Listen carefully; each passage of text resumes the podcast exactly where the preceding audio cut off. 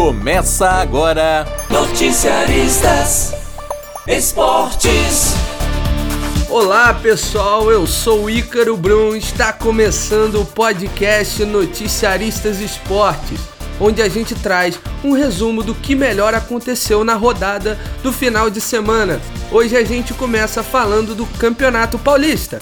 Noticiaristas Campeonato Paulista.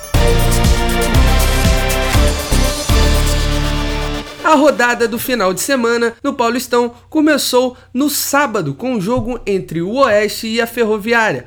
O jogo aconteceu na Arena Barueri e o time de Araraquara meteu 5 a 1 para cima do Oeste, com direito a hat-trick do meio-campista Felipe Ferreira. Como se não bastasse, o zagueiro Bruno Bispo, do time do Oeste, ainda marcou dois gols contra. Isso mesmo, o zagueirão meteu duas bolas contra a própria rede mais um e teríamos um duplo hat-trick neste jogo. O único gol do Oeste foi marcado pelo atacante João Paulo. Noticiaristas. No domingo, o Santo André, que até então era o único time com 100% de aproveitamento no campeonato, perdeu essa hegemonia ao ser derrotado pelo Guarani em jogo realizado no estádio Brinco de Ouro, em Campinas. Em Bragança Paulista, o Red Bull Bragantino tirou a invencibilidade do Palmeiras. O Verdão, que ainda não havia perdido na competição, teve o seu primeiro revés. O time da casa dominou o jogo e, em dado momento, chegou a ter 10 finalizações contra apenas uma do Palmeiras. O jogo terminou 2 a 1 para o Red Bull Bragantino, com gols de William Correia e Ítalo. O gol do Palmeiras foi marcado por Dudu.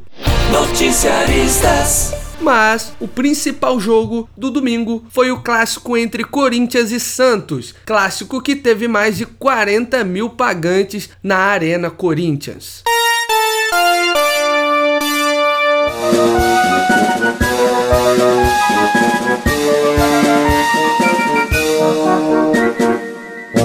E aí, Carol Porgetti, conta como é que foi esse jogão aí pra gente. Noticiaristas. Carol Porgetti. Olá, Ícaro. Olá, ouvinte. Com certeza o destaque desta rodada foi o clássico, Ícaro.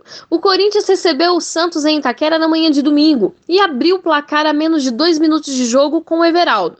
Diferente do último jogo contra a Ponte Preta, o Timão ditou todo o ritmo da partida e não deu abertura para o time da Vila Belmiro. Em uma das raras coincidências que o futebol proporciona, no segundo tempo, o Corinthians fez o segundo gol também antes dos dois minutos de jogo. Desta vez, quem marcou foi o atacante Janderson. Mas esse gol levou a torcida corintiana do céu ao inferno em questão de segundos. É que Janderson comemorou o gol subindo as escadas que levam até a torcida e por isso recebeu um cartão amarelo. Como ele já havia sido advertido com o cartão amarelo no primeiro tempo, acabou sendo expulso da partida. Os companheiros de equipe prestaram apoio ao jovem jogador e disseram que correriam por ele. E foi o que fizeram. O Corinthians, mesmo com um jogador a menos, continuou pressionando o Santos e quase fez o terceiro aos 28 minutos da segunda etapa. O time da Vila até que tentou diminuir o placar com o Uribe, que chegou a balançar a rede, mas a jogada foi anulada porque o Sacha fez uma falta em cima do lateral Fagner. O Corinthians controlou bem o jogo e garantiu o placar de 2 a 0 até o final. Após o jogo, o técnico santista Gesualdo se disse preocupado com a baixa intensidade do time. Ele ressaltou que o problema precisa ser tratado internamente e que o jogo ofensivo do Santos foi parado pela boa marcação do time do Corinthians. Com a vitória, o Corinthians agora divide a liderança do grupo D com o Guarani, que incrivelmente tem o mesmo número de vitórias, empate, derrota e saldo de gols que o time alvinegro. Já o Santos sai com a primeira derrota no Campeonato Paulista e tem a sua liderança ameaçada pela Ponte Preta, que tem apenas um ponto a menos que o time praiano. Essas são as informações do clássico entre Corinthians e Santos para o Noticiaristas Esportes.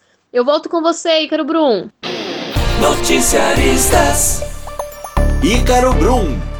Muito obrigado, Carol. E quem fechou a rodada do Paulistão foi o São Paulo.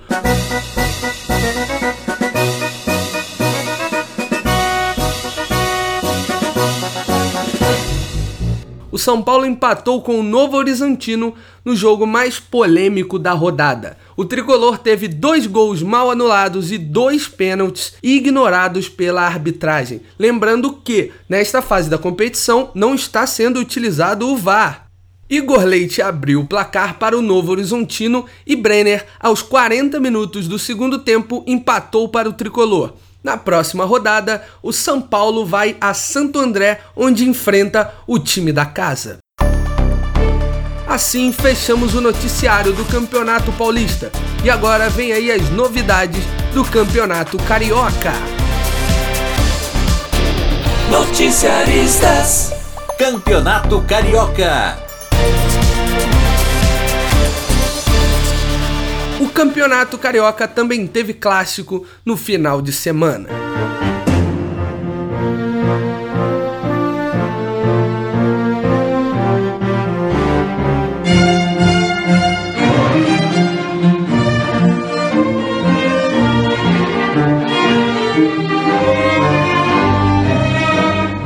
O Botafogo venceu o Vasco no clássico da rodada, em partida realizada no estádio do Engenhão o Fogão, que vinha de vitória na rodada de meio de semana, colou nos líderes do Grupo A e agora está apenas um ponto do Boa Vista e Flamengo, que dividem a liderança com 10 pontos. Já o Vasco acumulou a segunda derrota consecutiva e deu adeus às chances de conquistar a Taça Guanabara. O Cruz Maltino havia perdido para Cabo Friense por 1 a 0 na manhã de sexta-feira. O jogo seria na quinta à noite, mas o forte temporal que caiu na cidade provocou o rompimento de cabos da Light. A queda de luz forçou o adiamento da partida.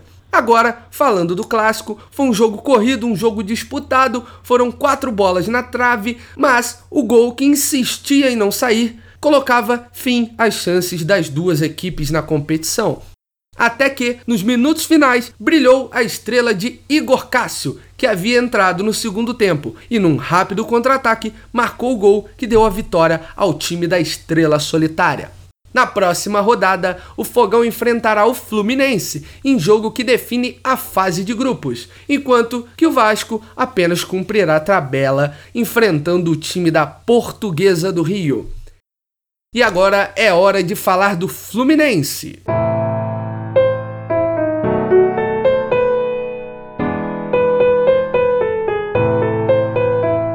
O Fluminense jogou no sábado e quem nos traz as informações é a noticiarista Márcia Alves. Chega mais, Márcia! Noticiaristas. Márcia Alves. Olá aí, Carola ouvinte. Bom, o Fluminense recebeu pela quinta rodada da Taça Guanabara o Boa Vista no Maracanã, em jogo que aconteceu no sábado. No duelo entre líderes, o Boa Vista surpreendeu o tricolor carioca e venceu pelo placar de 1 a 0. O gol foi marcado aos 13 minutos do segundo tempo pelo atacante Caio Dantas, que recebeu o cruzamento que veio da direita e bateu de primeira, estufando a rede do goleiro Muriel. Essa, sem dúvida, foi a pior atuação do Fluminense nesse primeiro turno do Campeonato Carioca.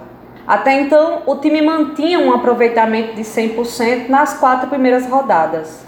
O técnico Odair Helman mexeu na escalação inicial e viu a equipe criar pouco, principalmente no primeiro tempo. A falta de velocidade do tricolor deu espaço aos contra-ataques rápidos do Boa Vista. No segundo tempo, o Fluminense até tentou uma reação com a entrada do Nenê no lugar do Felipe Cardoso. O time pressionou até o final, mas não conseguiu um empate. Esta derrota tirou do tricolor a liderança do grupo B. A rodada terminou com o Volta Redonda em primeiro, com 12 pontos, mesmo número de pontos do Fluminense, mas o tricolor perde no saldo de gols. Na terceira colocação deste grupo está o Madureira, com 10 pontos. Essas foram as informações do Fluminense para os noticiaristas esportes. Agora eu volto com você, Ícaro Brum. Noticiaristas. Valeu, Marcia Alves, muito obrigado pelas informações. E agora vamos falar do atual campeão carioca, o Flamengo. Na segunda-feira, o Flamengo fez o jogo de encerramento desta penúltima rodada da fase de grupos da Taça Guanabara e venceu de virada o time do Resende pelo placar de 3 a 1. O jogo marcou a volta dos jogadores titulares e também do técnico Jorge Jesus. Os gols da partida saíram todos no segundo tempo. O time do Resende chegou a sair na frente com o gol do atacante Aleph Manga, mas o Mengão só precisou de 10 minutos para reagir e empatar com o gol de Pedro, ex-fluminense, que fez a sua estreia no rubro-negro. Gabigol, sim, teve gol do Gabigol e Bruno Henrique marcaram os outros dois gols que deram a vitória ao Flamengo. Na próxima e decisiva rodada, o Flamengo recebe o Madureira no sábado no Maracanã. E assim encerramos mais um podcast Noticiaristas Esportes. Toda semana temos um encontro marcado nas plataformas de áudio por streaming e no site noticiaristas.com.br. Um forte abraço para você e até semana que vem. Você ouviu Noticiaristas Esportes.